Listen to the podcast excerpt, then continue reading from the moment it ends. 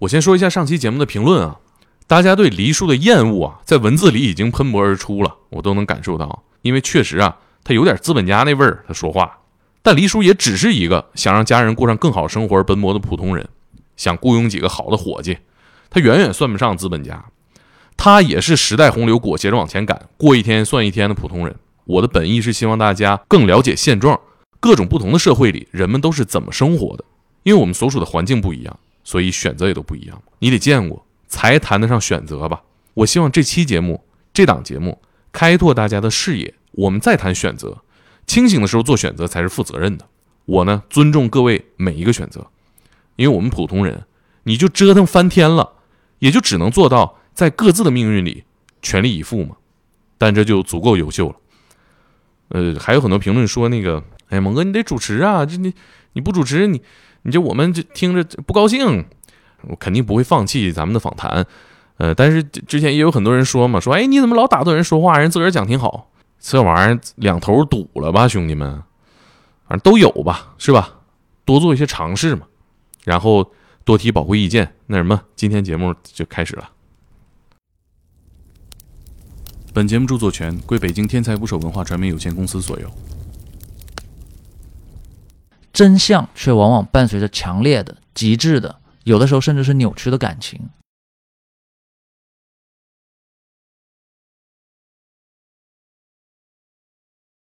我当时因为我是学物理的嘛，光刻机你知道？那是什么玩意儿？就就我学的是光学，需要用光在玻璃上刻出这些电路。激光雕刻图案，祝你生日快乐！那个机器的极致版。猛哥，你说的太好了，一边打工一边旅行嘛，呃，喂过一段时间的猪，养过一段时间的牛，还砍过柴。当时还在监狱里干过一段。你在新西兰监狱干嘛呀？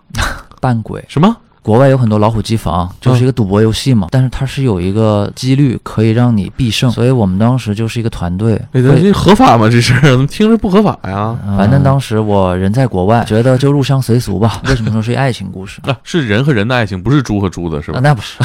如果你是要为了去战胜读者，你搞出一些这样的解答，读者是不会接受的。这个就是你所说的冰冷的推理。请点击订阅我的播客，拜托了。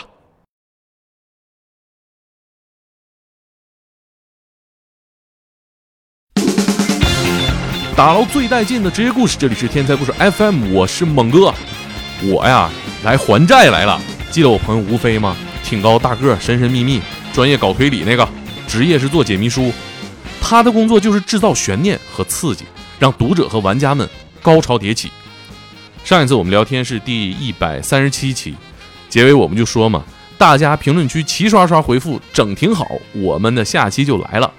结果收到了很多整挺好。然后我就停更了，没想到大家这么喜欢哈，所以恢复更新之后啊，我就赶紧把这事儿给办了啊。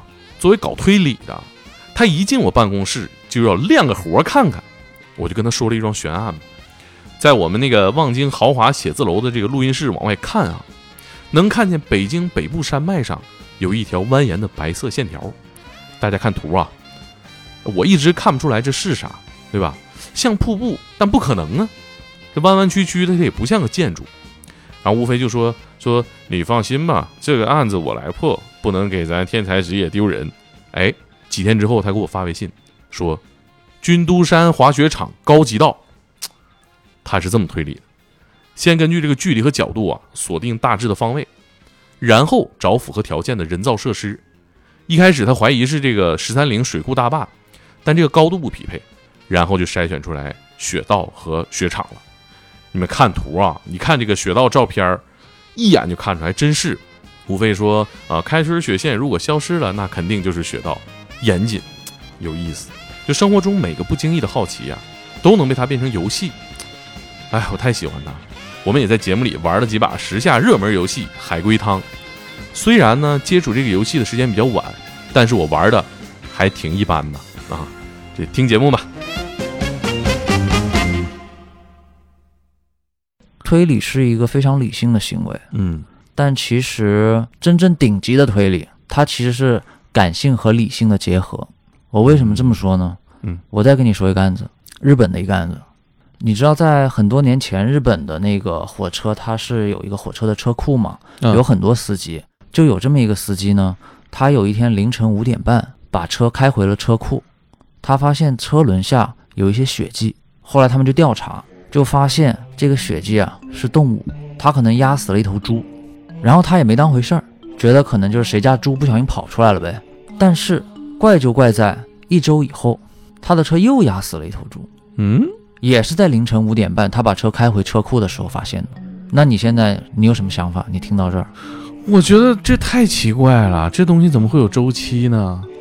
那我如果告诉你这是一个爱情故事，你相信吗？我来给你解释解释啊。嗯然后他就报警了，警方就来查，就查到了这个猪啊，确实是别人家养的猪，就不是野猪。嗯然后呢，那个养猪的人就说：“啊、我说怎么难怪少了几头猪，原来是被火车给撞死了。”然后警察就说：“你啊，把你的猪看好了。嗯”他就加强了维护，不让猪逃走嘛，对吧？但是这个叫长田的火车司机还是不断的压死猪。嗯那这个事儿的真相是什么呢？是这样的啊，为什么说是一爱情故事？啊，是人和人的爱情，不是猪和猪的，是啊，吧？那不是，啊啊这个火车司机啊，啊他是一个心地非常善良的年轻人，就是他每次压死了一头猪，他都会去买一个花圈去祭奠这个猪。哦，他去买花圈的这个花圈店啊，有一个老板，这个老板有个女儿，这个女儿呢就爱上了这个火车司机，所以是这个女孩的爸爸，也就是这个花圈店的老板，为了女儿能够多见一见自己的心上人，啊，就时不时的去把猪给放出来，想让火车碾死这个猪。这个火车司机不是就得来店里买花圈了吗？啊然后他的女儿就会开心啊。哎呦我的天哪！所以说，推理虽然说是一个非常理性的行为，但真相却往往伴随着强烈的、极致的，有的时候甚至是扭曲的感情。对，所以我为什么对推理这个事儿这么着迷呢？嗯，就是因为我认为它完美的结合了人类的理性和感性。对，他的动机一定是感性的。因为人心永远都是最难揣摩的。嗯，虽然说逻辑可以帮助我们去整理出这个线索，有可能我们知道凶手是谁，嗯，但是很多时候凶手为什么要这么做，你是光靠推理不一定能推理出来。对，但是呃，纯粹推理有的时候会不会有点冰冷啊？就如果没有情感的话，特别冰冷。我给你举一个极致推理吧，嗯最极致的推理是什么呢？叫一句话推理。就是在英国有一个案子，有一个教授和一个朋友啊，在酒吧里喝酒。他是一个逻辑学教授，他跟他朋友说，这个世界上没有东西是不能推理的。你随便说一句话，你说个十几个字的话吧，我都能给你推出来。他朋友说，你推啥呀？比如说猛哥，你你碰到我，你说，哎呀，吴老师，我很高兴见到你，嗯这咋推理啊，对吧？嗯然后那个教授说：“你别管，你随便说一句简短的话，我都能推理。”他朋友想了想，说了这样一句话：“步行九英里真不容易，尤其是居然还下雨了。嗯，”你猜怎么着？这个教授他就根据这一句话极为有限的信息，推理出了一个杀人案件，嗯，是不是非常机智？对，他是这样推的：他说，首先，正常人走九英里可能需要四到五个小时，这是很长的一段距离啊。如果能有交通工具的话，为什么不坐交通工具呢？很有可能他所处的位置没有交通工具。对呀，那他们当时所在那酒吧是一个城市，城市不太可能没有交通工具。那么很有可能这个人啊，他是从一个非常荒凉的地方走了九公里。第二个，很有可能是深更半夜，因为深更半夜路上没有车，他啊，搭不到车，对呀，也搭不到交通工具。走一宿，对，然后我们刚才也说了，如果你是从城市出发走九英里，你可以提前安排好交通工具，你也不用走呀。你是从远处走回到城市的，对于是，他就去地图上以九英里为半径去画了一个圆，他要去找有哪些区域符合可以步行九英里。他画完这个九英里半径的圈以后，他就锁定了一个地方。那这个时候，他又有一个新的想法：他为什么一定要半夜走九英里？还下着雨，对我过一宿不行吗？那他肯定是出于某种紧急状况，他不得不做这件事儿。对，那有什么样的紧急状况会使得一个人要做这样的一件如此吃力不讨好的事儿呢？嗯然后他就请他的朋友打电话到那个地方去询问，当天晚上有没有发生过什么怪事儿。结果一查还真有，就是有一个人死了，嗯，而那个凶手杀了人，他就必须连夜逃走。对，那说到这里，这个教授突然细思极恐，你知道为啥不？因为跟他说这个就是凶手本人呢。对呀、啊，只有他才会感受到这这个雨夜走九公里有多不容易。就是啊，他就问他的朋友，他说：“你老实跟我说，你为啥突然想到了这句话？”他朋友说：“为啥呢？哦，我们在酒吧里的时候，我听到我旁边的一个人打电话，然后你问我问题的时候，我就随口把这句话给复述了一遍，然后他们就赶紧去找那个打电话的人，嗯，就这样抓住了凶手。像这个就属于非常极致的推理，极端的推理。”对，完全没有任何线索，仅凭一句话推理出了一个巨大的、惊人的真相。对，这个就是你所说的冰冷的推理。我觉得可能好的影视作品就是要把这样冰冷的推理放到一个感性的人和人之间发生的故事。这样的故事才比较丰满。你之前跟我说，你这几年最喜欢的推理的电影是《你好，李焕英》。是，我觉得它是有一个很大的反转，但是它真的在这个领域里是这些年电影里做的最好的吗？其实我们并不认为《你好，李焕英》是一部推理电影，只能说它是一部有着推理元素的情感片。嗯，对，但是我们刚才不是也说了吗？很多的谜，它背后隐藏着的其实是人的情感。对，很多时候，呃，我们的父母愿意为我们默默的付出，而他们的很多付出是我们不知道的。那在这个时候，很多事情就形成了一个信息差。那李焕英的妈妈，她和他一块儿穿越了，对，但她没告诉他呀。嗯，所以这个时候，真相的揭晓的一瞬间，我们不仅得到了一种烧脑的快感，一种意料之外的快感，我们也收获了满满的感动。嗯，所以，好的推理其实不仅是一种消遣，也能带给人情感上的享受。对，毕竟最难测的是人心呐。我觉得世间为什么说有人的地方就有江湖，人心叵测，人心隔肚皮。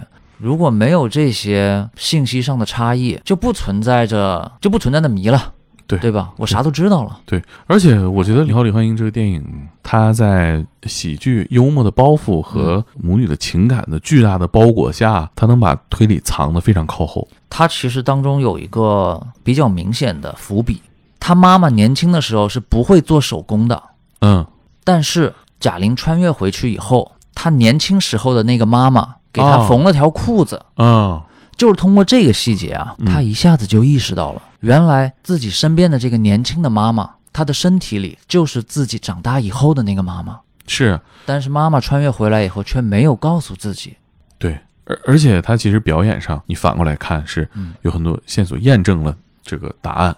所以说，好的推理一定要有公平的线索，就是你不能瞒着观众或者是读者对对，呃，我网上有很多人吐槽，现在很多剧本杀啊，啊，就就是会那个反转会非常啊。尬、非常硬啊，它就是因为它线索的交代缺少这种铺陈和公平。他直到最后才会突然告诉你一些之前从来没有交代过的线索，虽然意外，但很坑爹。嗯，是，我给你举一个这种两极分化的极端的例子吧，嗯，叫做密室中的小红。他说的就是，在一个国家，他们会把有严重危害的这样的一些罪犯嗯。给关押起来，他们为此啊修建了一个非常严密的牢房，关进去以后，只有一个指甲盖大小的通风口，周围全部都是几十厘米厚的水泥，嗯，所以关进去的人根本没法逃出来。嗯，除非变成虫子飞出去。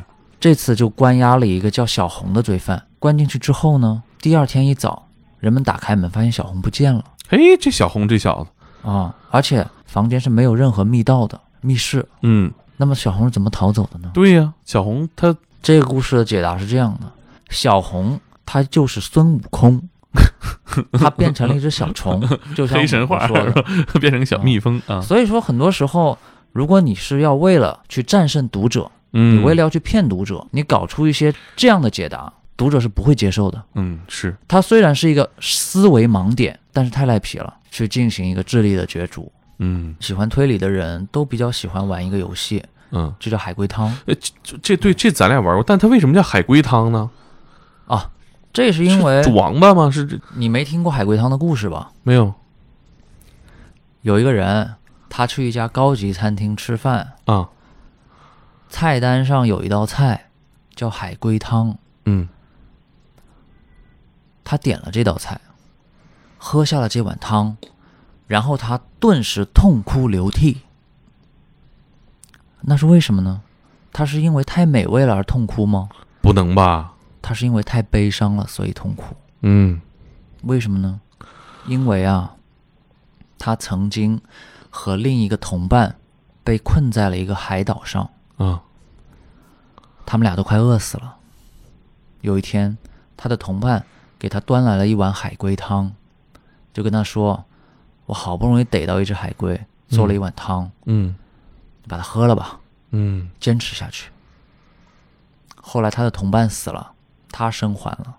嗯事隔多年，他喝到了真正的海龟汤，他才知道当时到底发生了什么。啊，那我大概知道了。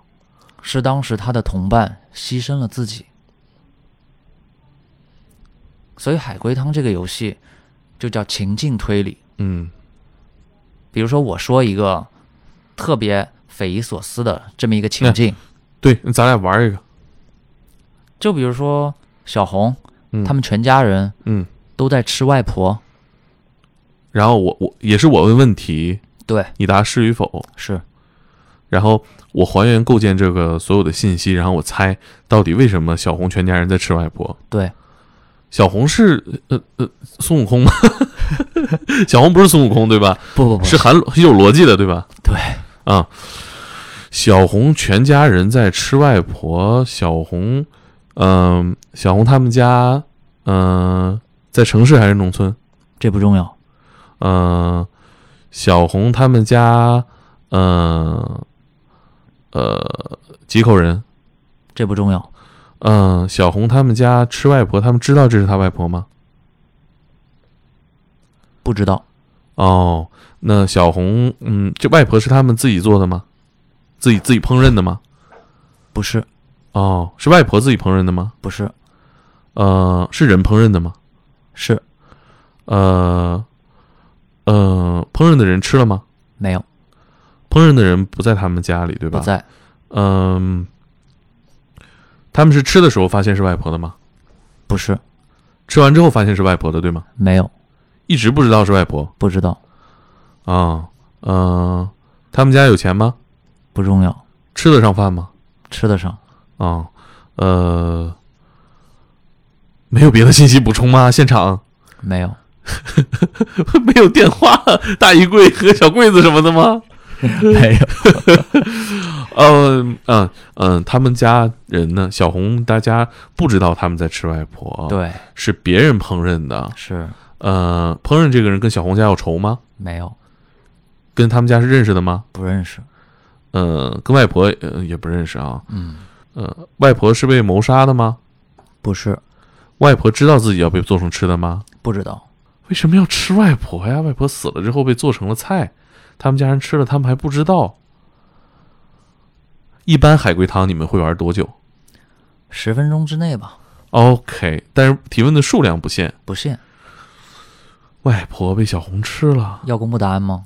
嗯，你让我再玩一会儿，咱没到十分钟应该。嗯，我觉得就是还是关键是想到什么是有效问题，好问题比比比比比答案重要。呃，外婆被吃了，外公还在吗？不重要，哦，嗯、小红吃了他的外婆，但他不知道什么情况下人会把另一个人做成吃，嗯，做呃呃做外婆的这个人知道自己做的是个人吗？知道，嗯嗯，他是为了钱做这件事吗？不是，嗯，妈呀，他吃得上饭，他他他但是他但是他吃了外婆这个人给他们做了。所以显然他不是为了充饥，不是为了去吃饱肚子，这跟海龟汤原本的故事就不一样，它有个天然的，对吧？对所以这种游戏它特别有趣的一点就在于，呃，你会觉得一些不合常理的事儿，我非得给它找到一个合理的解释，嗯，能把不可能变成可能的这个过程嗯，是特别有意思的。所以海龟汤的答案不是唯一的。你如果要说唯一的答案，这个世界上所有的推理都不可能有唯一的答案，因为你不知道你得到的线索是不是完整。哦，如果这个时候新增一个线索，那可能会有一个新的结论对。，因为人不是上帝，对，除非你有天眼看到他完整的犯罪过程。小红的外婆是一家香肠工厂的工人，她无意间掉入了绞肉缸里，被其他工人做成了香肠。正好他们自己买到了这根香肠，就把外婆吃掉了。这个答案就非常精彩，也合理的解释了，但不是你的答案。但不是我的答案。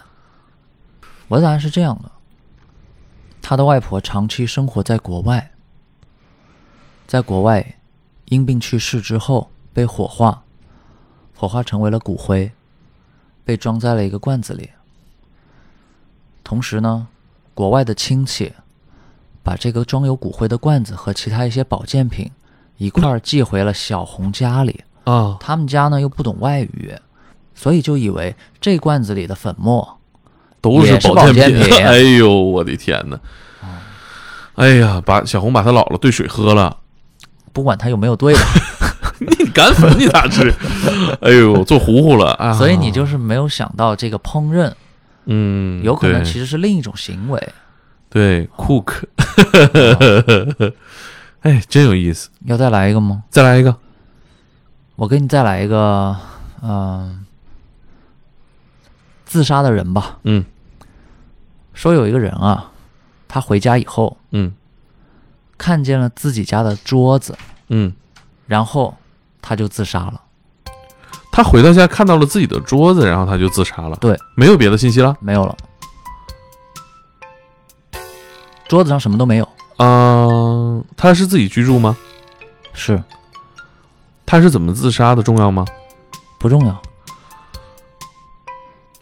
他他自杀的时候哭了吗？重要吗？不重要，他有家人吗不重要。？fuck，这都不重要。看到桌子要自杀呀，看到了自己的桌子要自杀。嗯、桌子在他自杀之前原本有东西吗？没有，他看到是因为桌子上少了东西，所以自杀吗？桌子上本来就什么都没有。嗯，是他家，他他原本辛辛苦苦挣下的积蓄，以零钱的形式存放在家里，但是当他推开门的时候，家里只剩下一张桌子和承重墙，所有东西都被盗了，他毕生的积蓄都没有了，所以他自杀了。不是，我这么说吧，嗯。这个房间里啊，嗯。其他的物品都在，也没有任何的失窃。啊，他还是自己住，对，没有特别紧密的亲缘关系，嗯，看到桌子然后自杀了。对，他是怎么自杀的重要吗？不重要，人为什么想要自杀呀？因为对生活感到绝望。对，不想生活下去了。对，接下来的日子他不想面对了。可是看到桌子有有有什么不想面？桌子是好桌子吗？没坏。坏了，桌子很贵吗？不贵，桌子下面有东西吗？有桌子下面这个东西有价格吗？没有？桌子把它压坏了是吗？不是，哦啊，是武器吗？不是，桌下那个东西能致人死亡吗？不能，没有价格还没有，是个物体吗？是是个人造出来的物体还是自然生长的？人造出来的，但也不完全是人造出来的，它一半是自然生长的，一半是人造出来的。啊，你这个问题还是别问了，会把你自己绕晕的。它还不是一个工艺品，不是，不是艺术品。嗯，要公布吗？你公布吧，因为我觉得什么东西是一半人造、一半自然生长，又啊不是艺术品。没有没有，我可以告诉你这个东西是什么，啊我看你能不能猜出来。好，这个桌子下有一些木屑，啊，那还真是人改造过，曾经它是有机物，但是是人造出来的无机物，嗯，没有价格。木屑在桌子下面，是这个桌子的木屑吗？是啊你公布答案。好。这个人啊，他是一个马戏团的矮人演员，嗯哼，他有一个竞争对手，嗯特别嫉妒他，嗯，于是他就偷偷的潜入了他家，把桌子的四条腿锯短了。嗯，这个矮人演员回到家一看，哎，我怎么长高了呀？坏了，我的职业生涯要完了，他就自杀了。哎呦我操！你是内卷都卷到这个推理故事里的矮人上了 啊，啊！哎，这个故事你说我好像是听过，听过是吧？对我有一点，因为就是矮人他失去饭碗，这个嗯桌子短了，他显得他人高了，我我有印象这个，啊，这是哪里出自哪里吗？应该也是一个比较经典的海龟汤的游戏。哦嗯，哇，这个是真想不出来。所以海龟汤很多时候有一个盲区，嗯嗯，然后就像你说的，嗯提问的过程特别有趣。嗯，对我我想聊聊，就是你带着这样一个全国可能只有几位能全职做这件事情的这样一种职业，嗯，你之前都做过什么职业？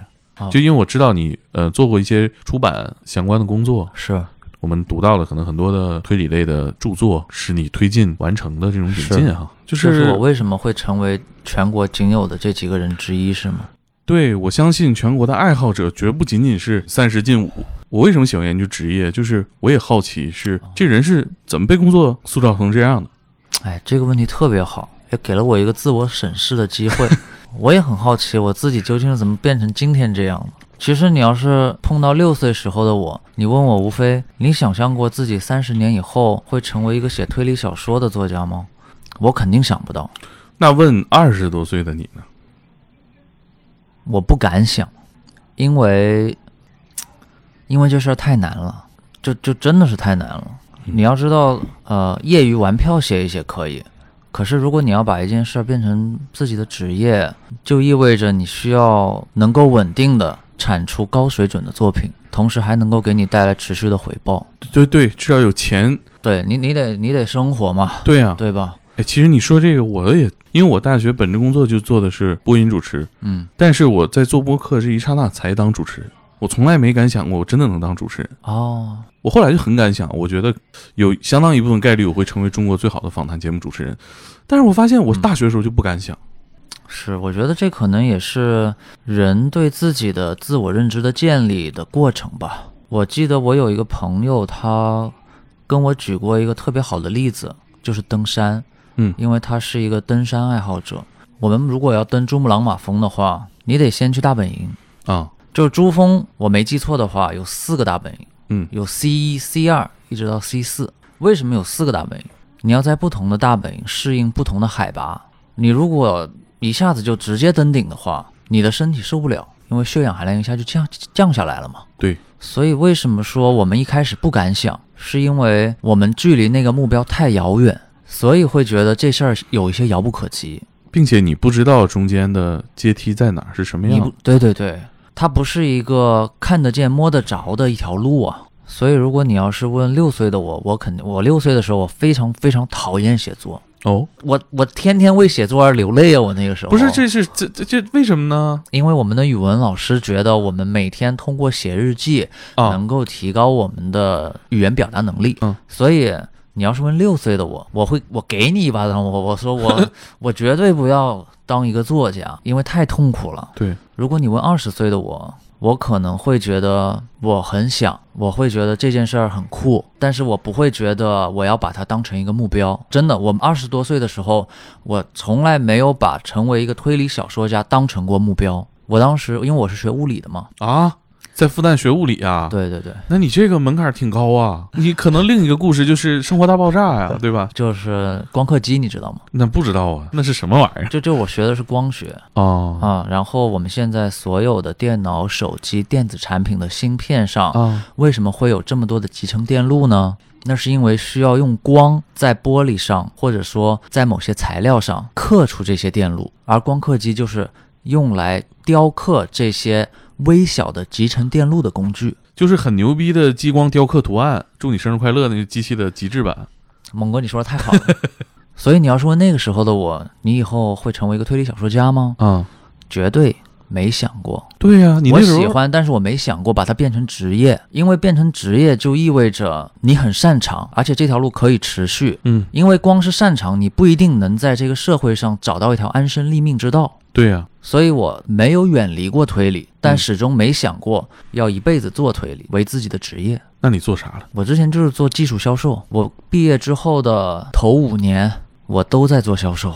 可是感觉跟写作这件事儿是生活环境生活方式差很远的一个职业。特别远。而且那时候我其实有很长一段时间都没有在做推理，嗯就是因为工作很忙嘛。你知道，刚毕业那会儿，我们都特别的朝气蓬勃，嗯干什么事儿觉得特别有力量，是就希望能在社会上闯荡出一番事业来。精神头足，对，所以就觉得推理这东西吧，有啥用啊？就一玩具。啊！而且爸妈也觉得你家里弄这么多书，你你能赚钱吗？你读推理小说有啥用呢？是，对你的生活没有任何好处。所以我其实很长一段时间毕业之后也没有想过要做一些和推理有关的工作，除了有一些业余时间吧，会做一些翻译的工作，或者就你刚才说的海外作品的引进。因为我读得多嘛，所以我知道什么作品比较好，嗯，国内又没有出版过，所以当时星星出版社包括吉林出版集团，他们要做这个午夜文库和古典推理文库的时候，嗯，就做了不少选题给他们，啊，嗯哎，那你读的是，主要是繁体字版，嗯也读了很多英文原版，所以后来渐渐的吧，我工作到第五年的时候，就面对着越来越多的内心的撕扯，就就越来越煎熬了吧。说白了就是你会觉得一辈子干这个就不快乐，但应该挺挣钱的吧？也也也也还行吧，就嗯，关键还是不开心。我觉得很多时候我们人不知道自己喜欢什么，对但是知道自己不喜欢什么。对，我当时也也在这样一个阶段，所以我就离职了，在国外流浪了一年。你怎么个流浪法啊？我当时拿了一个打工旅行签证，可以一边工作一边旅行，那怎么写的呢？上面这个人流浪，为期流浪一年就是这样。啊，这个签证就是让你可以在那个国家一边旅行一边打工，嗯每一份工作的时间不能超过三个月。哦，不能签长期劳动合同。对，所以其实通过这样的方式，反而鼓励我们可以尽可能多的去体验不同的工作。是啊，所以那一年我干了很多不同的工作，其实，然后我就突然意识到一件事儿，就是生活的可能性是很多的，你干不同的工作，可能都是比较开心的。你你短短的呃流浪了一年啊，体验了很多这种生活方式。对啊，我当时在农场也工作过，嗯呃，喂过一段时间的猪，养过一段时间的牛，呃，还砍过柴，捡过葡萄，还在餐厅做过一段时间，做过一段时间厨师。帮厨呗，对对对，当时还在监狱里干过一段时间。在监狱里干过一段时间。，对，当时是去了最古老的一个新西兰监狱。你在新西兰监狱干嘛呀？我当时在监狱扮鬼，什么？扮鬼。在监狱扮鬼？监狱为什么需要鬼呢？猛哥推理一下吧，咱们聊嗯了那么久的推理，我觉得扮鬼嘛，既然有扮又有鬼，那肯定是一种表演。对，嗯、为什么会有表演呢？但是监狱里面演节目的话，是为了活跃囚犯，囚犯自己来演。你要请你这种外部演员来演，就说明这不是一个大家不是一个联欢会。我告诉你啊、有一个很大的盲区，嗯，就是这个监狱不是一个运营中的监狱，哦是一个已经被改造为实景娱乐体验的场所的监狱。啊，这是个鬼屋对啊啊，它是新西兰最古老的监狱，哦，新西兰挺会玩啊是我去了之后吧，让他们变得会玩了。啊！是你提出这个项目？我当时提了一些想法，因为他们有很多的牢房嘛，啊都空着。我说，呃，咱们除了搞鬼屋啊，嗯也搞些密室吧。因为那个时候新西兰还没有密室，所以当时也给他们做了一些密室。其他的时间就客串一下临时演员。啊，好玩吗？反正对新西兰人来说，他们没见过这个啊啊，就觉得特别刺激吧。因为在监狱里面玩密室逃脱还是很有临场感的。可是你为什么选新西兰呢？呃，新西兰是有这样的一个允许我们一边打工一啊边旅行的、呃旅行方式。啊哦，嗯，因为纯粹只是旅行的话，我什么时候都可以去。对，我还是希望能有更多的去了解一个社会的途径吧。嗯嗯，啊、因为旅行很多时候只是拍拍照片、走马观花，嗯是但工作不一样，工作你会和当地人产生关联。哪项工作里面比较好玩？你是说我以往的所有的工作吗？对，除了小说，除了创作，我觉得有很多工作，如果你从来没有做过，你会因为新鲜感而觉得它好玩。你比如说猛哥，你你你你是这个收集了这么多天才职业的故事，嗯，你肯定觉得每一个职业都挺有意思的吧？对，我也是这么想的，所以我很爱听你的节目。嗯但是我认为，每一个人都有自己真正最喜欢的工作，都有自己真正觉得最好玩的工作。我在那个猕猴桃果园啊，啊，我摘猕猴桃也挺好玩的。好玩在哪儿呢？好玩在你可以吃猕猴桃，你可以通过手感辨别出哪个熟了，哪个没熟。这些新鲜的体验，你一开始都会觉得好玩，嗯。包括你一开始啊、包括后来我去打老虎机，打老虎机不是那个游戏厅那游戏吗？对，那是个工作吗，那是工作，啊、对，干嘛呀？嗯、咱们国内这个没有嘛，其实就是，呃，国外有很多老虎机房，就是一个赌博游戏嘛，对对对。但是它是有一个几率可以让你必胜，对呀，能报。对，所以我们当时就是一个团队，呃哎，这这合法吗？这事儿 怎么听着不合法呀？呃，这个我也不知道合法不合法，反正当时我人在国外，啊、我觉得就入乡随俗吧，但是罗翔老师说了啊，你这个还是得遵守咱们国家的法律啊。是是是，大家不要学我，嗯，呃，这不就说的好玩嘛，就说。嗯嗯嗯呃，当时就觉得打老虎机也没玩过，对，然后哎，居然还能够通过这种概率的博弈，能够呃一定战胜那个机器嗯啊，所以，嗯、反正所有的这些新奇的、有趣的经历，你只要没经历过，都是好玩的。嗯但是很多东西在新鲜感一旦过去以后，你就不会觉得好玩了。嗯那有没有什么东西是不会因为新鲜感的消退啊，仍然让你觉得非常的好玩的呢？嗯那那有啊，对我来说就是写小说，嗯因为每一次故事都是一次全新的挑战，你永远都不知道这个故事里会发生什么样的案子。你理想当中这是最好的职业了吗？那你对我来说是怎么样？有什么发现？最大的发现，就是你要想活得开心，你不一定要走别人走过的路。你像在新西兰啊，农业国家，一大农村，嗯他们开心吗？挺开心啊。嗯我从小是在上海出生的，包括后来工作也是在大城市。我们眼中所看到的幸福，它有一个模板：嗯，金领、白领，对，拿很多的工资，在陆家嘴干金融，对。然后你比如说你在北京，你可能二环买个房，嗯或者在上海，你可能就是静安寺、嗯，什么徐汇区买个房，对吧？是。然后每年可能出国旅行几次哎呦，别说了，啊、然后你过上了一个中产阶级的生活。嗯，这这很多人观念里，这可能就是幸福的一个状态。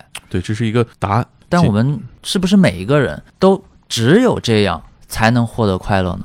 不是，嗯，这其实是那一年对我最大的一个影响。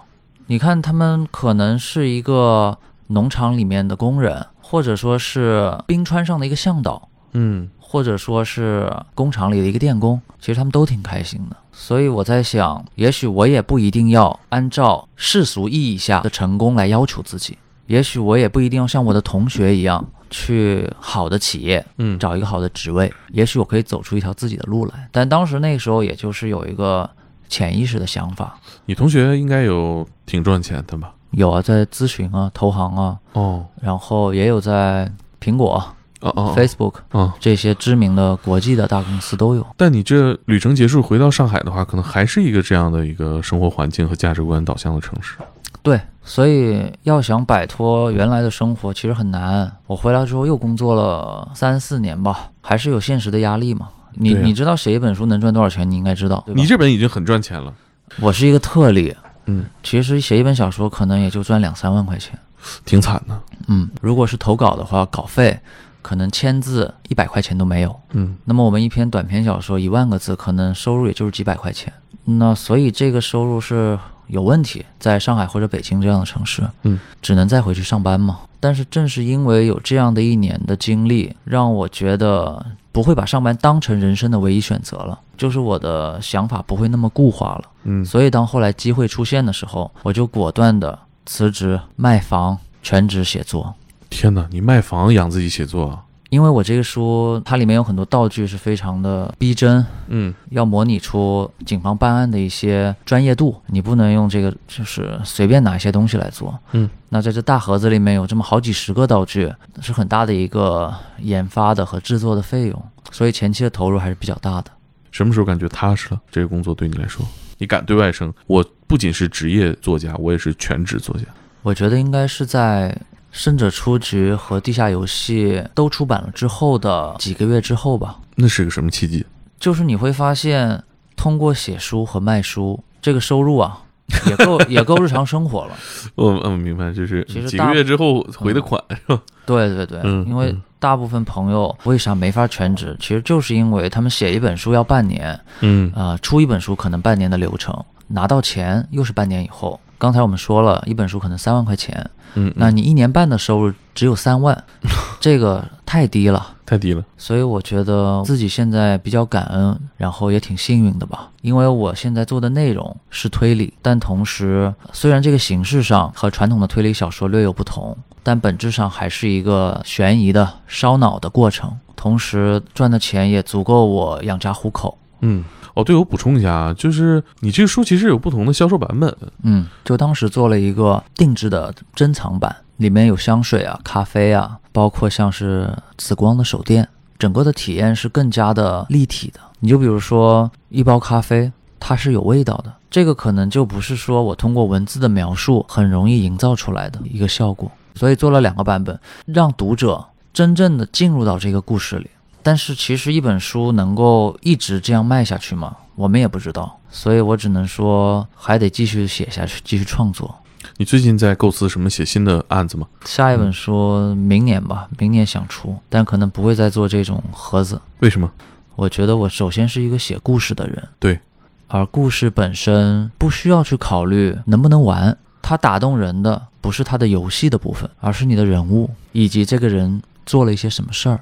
嗯所以我得专专心心的去写一本小说，去写好一个故事，想看看能不能做出一个说白了就是令自己觉得牛逼的作品。我想再经历一次那个觉得自己很牛逼的时刻。那种瞬间是创作者追求的唯一的一个幸福感。我我觉得钱和名利啊，名利都是附加的，但是真的让你达到那个嗨点的，只有你想出来。写小说最快乐的是什么呢？就是你可以无中生有，对，你可以让你的生命当中出现一个崭新的东西，你会觉得你的世界被拓宽了，你会觉得你笔下的这些人物，也许在你身边的某个地方真的存在，是这种感觉特别好。你理想当中这是最好的职业了吗？是因为每一次故事都是一次全新的挑战，你永远都不知道这个故事里会发生什么样的案子。那你真的很幸福了，因为像你说的，我很认同一点，大家不知道自己想要什么、喜欢什么，只知道不喜欢什么。我觉得真的，我身边很多朋友都处在这样一个阶段。你说有没有办法让我们找到自己内心真正的热爱呢？如果有的话，为什么如此多的人都找不到呢？其实大家都在思考这个问题，尤其现在换工作的人也多啊。我不能说大家要像吴飞老师一样这样去选择自己的工作，可能不见得都能成功，大概率是成功不了。但是有一点，我觉得是每一个人都可以做到的，就是我们每个人都有可能都会有一些兴趣爱好，它不一定是一个职业技能，但是我觉得每一份职业技能的最初，它的原点，它都是兴趣爱好。所以我，我觉得往根儿上刨吧。你说大家为什么找不到自己喜欢的工作？可能连爱好都没有。可能这也是我的幸运之处，就是我嗯在很早就找到了自己可以持续一生的爱好。你怎么爱上这个的呢？可能也就从我识字开始吧，因为我妈妈很小就开始教我识字了，所以我念小学的时候已经能看不少字了。啊，然后就开始去读一些福尔摩斯，因为福尔摩斯它都是短篇，故事比较短，嗯也是能够接受的。嗯嗯，我其实小时候武侠、科幻、推理嗯，都看，就类型小说的忠实爱好者吧。嗯，那你没想着写一个太空武侠推理？太空武侠推理，啊武侠推理还真是有，呃，太空推理也有。我跟你说一个，说一个，他说的是啊，在一个太空舱里，有一个人被杀了，现场喷溅出了大量的血迹，凶手是近距离杀人，这就导致一个结果：凶手身上不可能没有血迹，但是所有的嫌疑人身上都干干净净。他的解答是什么呢？他利用了这个太空舱的原理，血都是飘着的，所以他可以分开这个血迹，哦，走出来，然后当他离开这个房间以后，再把这个房间的压力变回到正常值，就是从失重啊恢复到有重力。嗯，所以推。理真的是无处不在吧？嗯，我觉得这也是魅力所在。我们如果要拆解推理的话，其实推理无非要回答三个问题：嗯谁、怎么干的、为什么干。因为其实我们前面聊的这些推理啊，大部分人都是在聊逻辑，但是其实推理不是要去回答这几个问题吗？呃，我我其实也想问你，现有的答案还是现有的问题？这是个很好的问题。对于本格推理来说，嗯，通常是先有问题，就是他会先想好一个不可能的案子，就他会先想好一个密室，嗯，然后再去想怎么解这个密室。就是说心里边先想好一个词，然后我们再去猜。对，先想好谜面，再去找到一个解答的这个路径。但是如果是对于社会派的作品来说，我觉得很多时候是直接先有了答案，它不是太强调巧妙的杀人手法，他可能一上来就直接告诉你，就是说，哎，就是某某某杀了谁，嗯，对。但是这个人没有动机，读者可能就会觉得挺奇怪的。那在这种情况之下，他可能不会先去想一个非常奇怪的案发现场，他更多的是去描写人性，去表达对社会的一些观察和思考。对，嗯，那回到我自己的创作，我早些年的作品其实是先想到了杀人手法，然后再围绕着这个手法给他编一个故事，这就是先有答案。先有答案。但是我觉得这样的话，通常写出来的故事是为谜题服务，所以故事比较单薄。对，人物很多时候就是工具人，所以我现在会有所转变了。我现在很多时候是先想故事，再去构造一些犯罪的手法。比如说，我先想好了我要写一个发生在地铁里的这样的一个故事，我觉得这是人们日常生活当中啊每一个人都可能遇到的事件。嗯，但是日常生活当中为什么会有犯罪发生？这个是需要去想的。所以就是在人们熟悉的环境当中去寻找有可能导致犯罪的这样的一些元素。很多艺术家，包括创作者啊，都会根据自己生活状态的重大事件的改变，呃，自己创作的内容也会发生改变。那你的这个转变跟你自己生活的观察或者经历有关吗？肯定肯定有关系。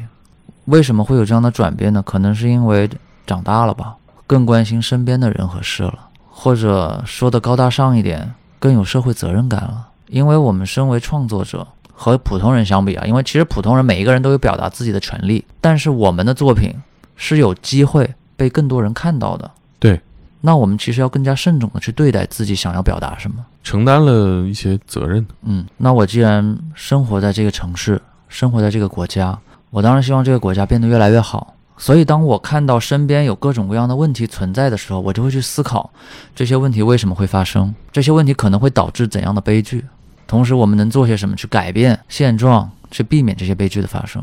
嗯嗯，嗯其实你说这个很多犯罪事件，它不是孤立的，它是社会的种种因素的一个共同作用的结果。我追求的其实就是写出既接地气，同时又烧脑有趣的故事。嗯因为很多时候接地气的故事它不一定好玩。呃，你想过要个孩子吗？因为你读者是你关注的是孩子嘛。我妈妈问过我，我当时也是这么跟她说的。我说，我觉得我已经有孩子了，就是我的作品。因为很多人他想要一个孩子，是想要延续自己在这个世界上存在过的痕迹，而我的作品也延续了我的存在，所以我已经有孩子了。第二，每一位读过我的书的读者，打引号的孩子啊，嗯也算是我的孩子，因为我的思想或多或少的，也许是在某一个时间段影响了他们。嗯，文艺作品就是能塑造别人，成为别人生命和灵魂里的一部分。但嗯阿姨听你这一套嘛，我妈觉得这是一个神棍学说，她完全不能接受。我问这个问题是我我挺期待你有新的情感，因为你喜欢一个作家或者你喜欢一个内容创作者，你希望他呃像一个永动机一样，不断的饱含激情的创作。嗯，因为我自己刚有孩子，所以这种情感是非常厚重的，明白。把这个人就激活了，可能就变了。猛哥，你说太好了，呃，我我真的觉得是这样。虽然说我们的作品丰富了我们的生命体验，嗯但其实更多时候是我们的生命体验变得丰富了，我们的作品才变得更加饱满了。嗯呃，为什么说我们喜欢去旅行也好，嗯或者说喜欢认识各行各业的人也好，都是为了让我们更好的去了解这个世界，让我们把我们的触角伸向这个世界更深更广的位置。其实我不瞒你说，我其实正在写给孩子的故事。我去年写了一年，就是一个小学生的杂志嘛。嗯孩子的好奇心非常宝贵，所以我希望我能守护这份好奇心。嗯，包括像推理这个东西啊，其实小孩特别爱看，所以如果能做一个给孩子的作品，就对我来说，我觉得这是我一定要去做的事儿。哦。其实现在有很多给孩子的推理的小说，嗯。记得我印象比较深的一个故事，说的是讲圣诞节的，就是说现在有好多小孩啊都不相信有圣诞老人了。有的父母跟他们说圣诞节了，圣诞老人要来给你送礼物了，孩子就会说圣诞老人不存在，你就会觉得，哎，这样的孩子吧，就太早的成熟了。对你有你以后会在人生的大部分时间里先坚信圣诞老人不存在，这不好，其实。这为什么不能让他们的天真保留的时间更长一些呢？但是在一个小说里，他说的就是有一个小孩，他很天真，他坚信圣诞老人一定存在，而他的同学全都不相信。他的同学就是那些早熟的孩子，嗯他很难过，他就去问他的爸爸说：“爸爸，圣诞老人真的不存在吗？为什么我的同学说都不相信我说的话？”然后他爸爸就说：“圣诞老人存在。如果你的同学不相信，我们就告诉他们，我们就证明给他们看。”于是他们就做了一件事儿，什么事儿呢？圣诞节当天晚上，他把所有的同学邀请到家中，让他们睡在走廊上，然后在房间里面放了一棵圣诞树，把门锁上，那就成了一个密室。房间里放一个袜子，嗯，因为圣诞老人不是会往袜子里放礼物嘛？对，然后那天晚上，所有的孩子都睡在那个门口，那个房间是绝对进不去的，窗户也是锁上的。嗯那天晚上到了半夜，大家还没睡，嗯然后那个小孩的爸爸就跟大家说：“我觉得圣诞老人差不多要来了，嗯因为他们已经在门外守了一会儿了。嗯在这个期间，绝对没有任何人进过这个房间。这个时候，他们打开门，所有人都惊呆了，在窗外出现了一个飞翔的雪橇。哦，圣诞老人他不是会飞吗？嗯他们就真的看到了这样一个雪橇，同时在那个圣诞树下也找到了一大堆各种各样的礼物。这就是一个给孩子的推理故事。嗯嗯，对呀、其实我们大人想，呃，能达成，让孩子有这种体验能达成，小孩子就要想一下，这就是他爸爸为了呃保留他的这份天真和好奇吧。嗯，嗯所以我嗯，我觉得给孩子写推理是很开心的事儿。嗯。我再跟你说几个比较巧妙的手法吧，因为其实推理很多时候大家觉得它有意思、有趣，不仅是因为它的逻辑很严密，很多时候是因为这个问题本身啊，令人觉得非常的不可思议。你想象一下，我给你说一个案子，说是有这么一条小巷，嗯。你进了这个小巷，上了二楼，嗯。你透过二楼的窗户看到小巷对面的一个房间里啊，正在发生一起杀人事件，你很惊恐，你就赶紧逃离了这个小巷，你想去报警，嗯。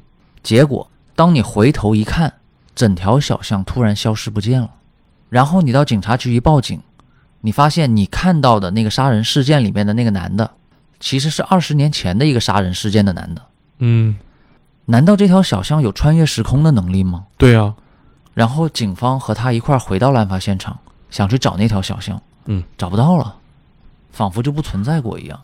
而他为什么又能看见二十年前发生的一个案件呢？这不是一个令人感到非常匪夷所思的问题吗？嗯我再给你举个例子，有一个警察，嗯他凌晨在街上巡逻，他忽然看见一个戴着鸟面具的怪人嗯走在路上，他跟着那个怪人进了一个进了一个小巷，嗯，然后怪人在垃圾桶前面翻东西，他就走过去跟那个怪人说：“你在干嘛？你垃圾桶里有啥？我看一下。”嗯打开垃圾桶的盖子，里面都是垃圾，什么东西都没有。然后怪人说：“警察，我是一个很本分的市民啊，啥事都没干。”嗯警察就让他走了。嗯，他刚一走，警察重新打开刚才他打开过的那个垃圾桶，发现里面一具尸体。嗯，所以很多时候，我们不是想要去推理，而是因为实在是发生了一些特别特别怪的事儿。所以那个小象到底怎么回事呢？这我不能说说了不就泄底了吗？我我私下跟你说没问题啊。嗯呃，你到时候剪不剪随便你。嗯，他是有这样的一个手法，嗯你上到二楼以后啊，二楼没有灯。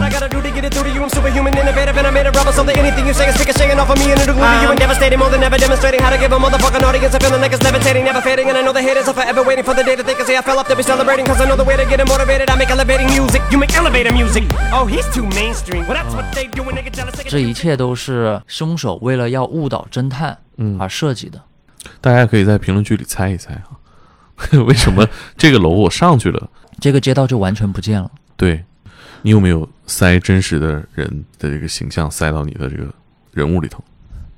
我觉得多少都得有吧。你看当时那个，好像阿加莎，啊，她不是做护士的吗？嗯然后她很讨厌一个人，嗯，她写的第一本小说就是毒杀，用啊自己的专业知识杀死了一个自己特别讨厌的人。嗯，对啊，我觉得大家肯定会。呃，所以你问我有没有真实的一些经历的投射，肯定是有的。嗯，包括我塑造的人物，有的时候有点像我。啊，啊。因为你对自己足够了解，嗯，嗯，而且故事都是来源于生活的。呃，呃但我觉得普通人生活，他如果不是很注重剖析自己的话，其实他是人会主动回避自己的缺陷和呃道德缺失的部分，就是他还会关注自己好的部分。嗯，你会因为创作，或者说在创作之外，就会直面自己所有的问题，或者说所有的面嘛，把自己往根儿上刨。那倒不会，因为毕竟我们是写类型小说的，所以让读者读起来觉得特别爽，嗯，才是最重要的。也是。很多时候，类型片儿啊，嗯，对，嗯，你这个情节紧不紧张？对对对，啊、有没有悬疑，有没有反转，这个比较重要。嗯啊、也至于人物的深度呢，我们不会，或者说我嗯。不会太过追求。理解，就是说你你这个东西，如果是类型片，就看爆炸，你得炸，你先把炸的事儿解决明白了，是吧？对。你，在剖析擎天柱的个人这情感来不及，其实有的时候，是，嗯，就比如说这个地铁在九十分钟之内嗯就要炸了。对，然后在九十分钟之内呢，如果你找不到这个人，结果就会很糟糕。对，一定要将故事的人物放在一个巨大的危机里。嗯啊，觉会会有那种感觉吗？就是说我因为在写作这个工作里头，我缺少真实的呃认识的人变少了，不够了。我我写人物的时候，我觉得不够了。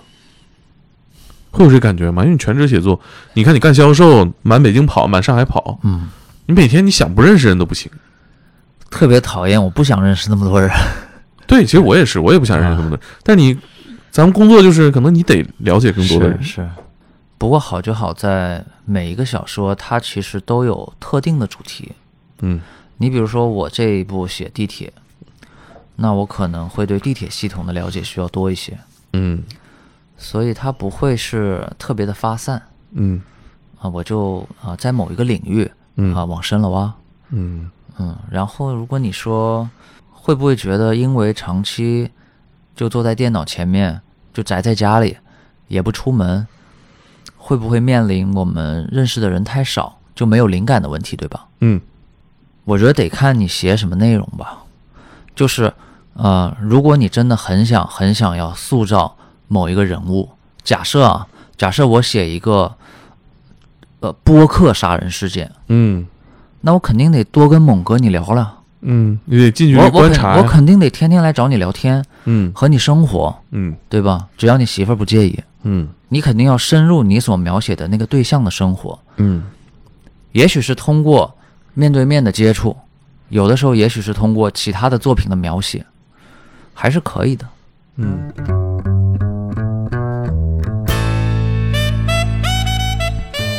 以上就是本期的天才职业，希望大家能够喜欢。如果你喜欢的话，也请你多多支持，点赞、分享，分享给你的朋友们一起听。嗯，就如果大家想经济上提供支持的话，欢迎大家关注我们的公众号“天才捕手计划”或者“天才捕手 FM” 进行打赏，也欢迎大家购买我们的付费节目和实体书，在各大购书平台搜索“天才职业者访谈录”。谢谢，我们下周见。